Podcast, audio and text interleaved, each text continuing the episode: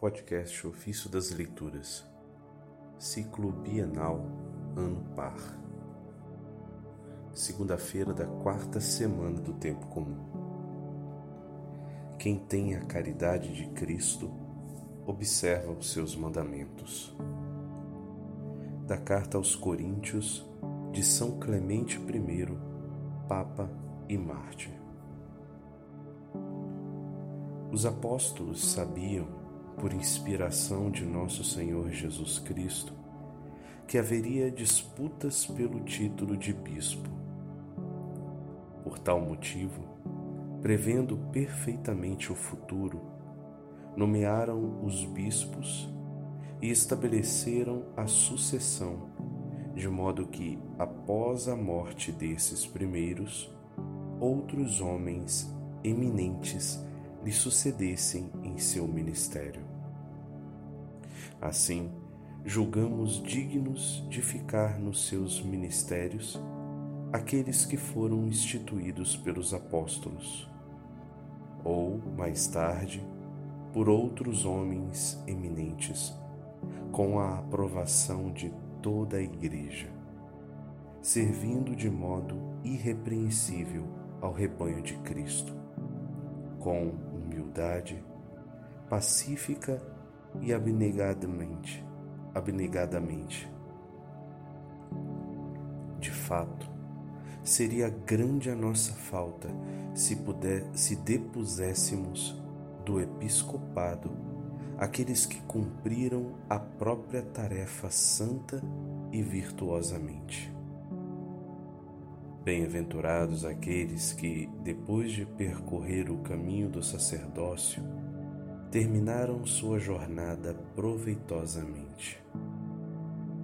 De fato, eles não temem que alguém os remova do lugar a eles reservado. No entanto, vemos que vós afastastes de seu ministério alguns que o honraram de forma santa e impecável. Sede cheios de entusiasmo, irmãos, e animados pelas coisas que levam à salvação. Vós vos aprofundastes nas sagradas Escrituras, que são verdadeiras e ditadas pelo Espírito Santo. Sabeis que nelas não há nada de injusto ou perverso. Lá não lereis que homens justos foram depostos por homens santos. Os justos foram perseguidos somente por pecadores, foram encarcerados por ímpios, foram apedrejados por homens maus. Foram assassinados por homens celerados, movidos pela inveja. Suportaram tudo com paciência invencível. O que diremos então, irmãos? Daniel foi acaso lançado na cova dos leões por aqueles que temiam a Deus?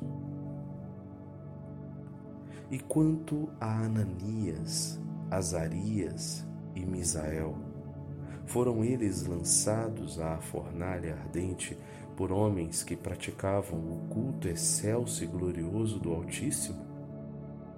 De modo algum.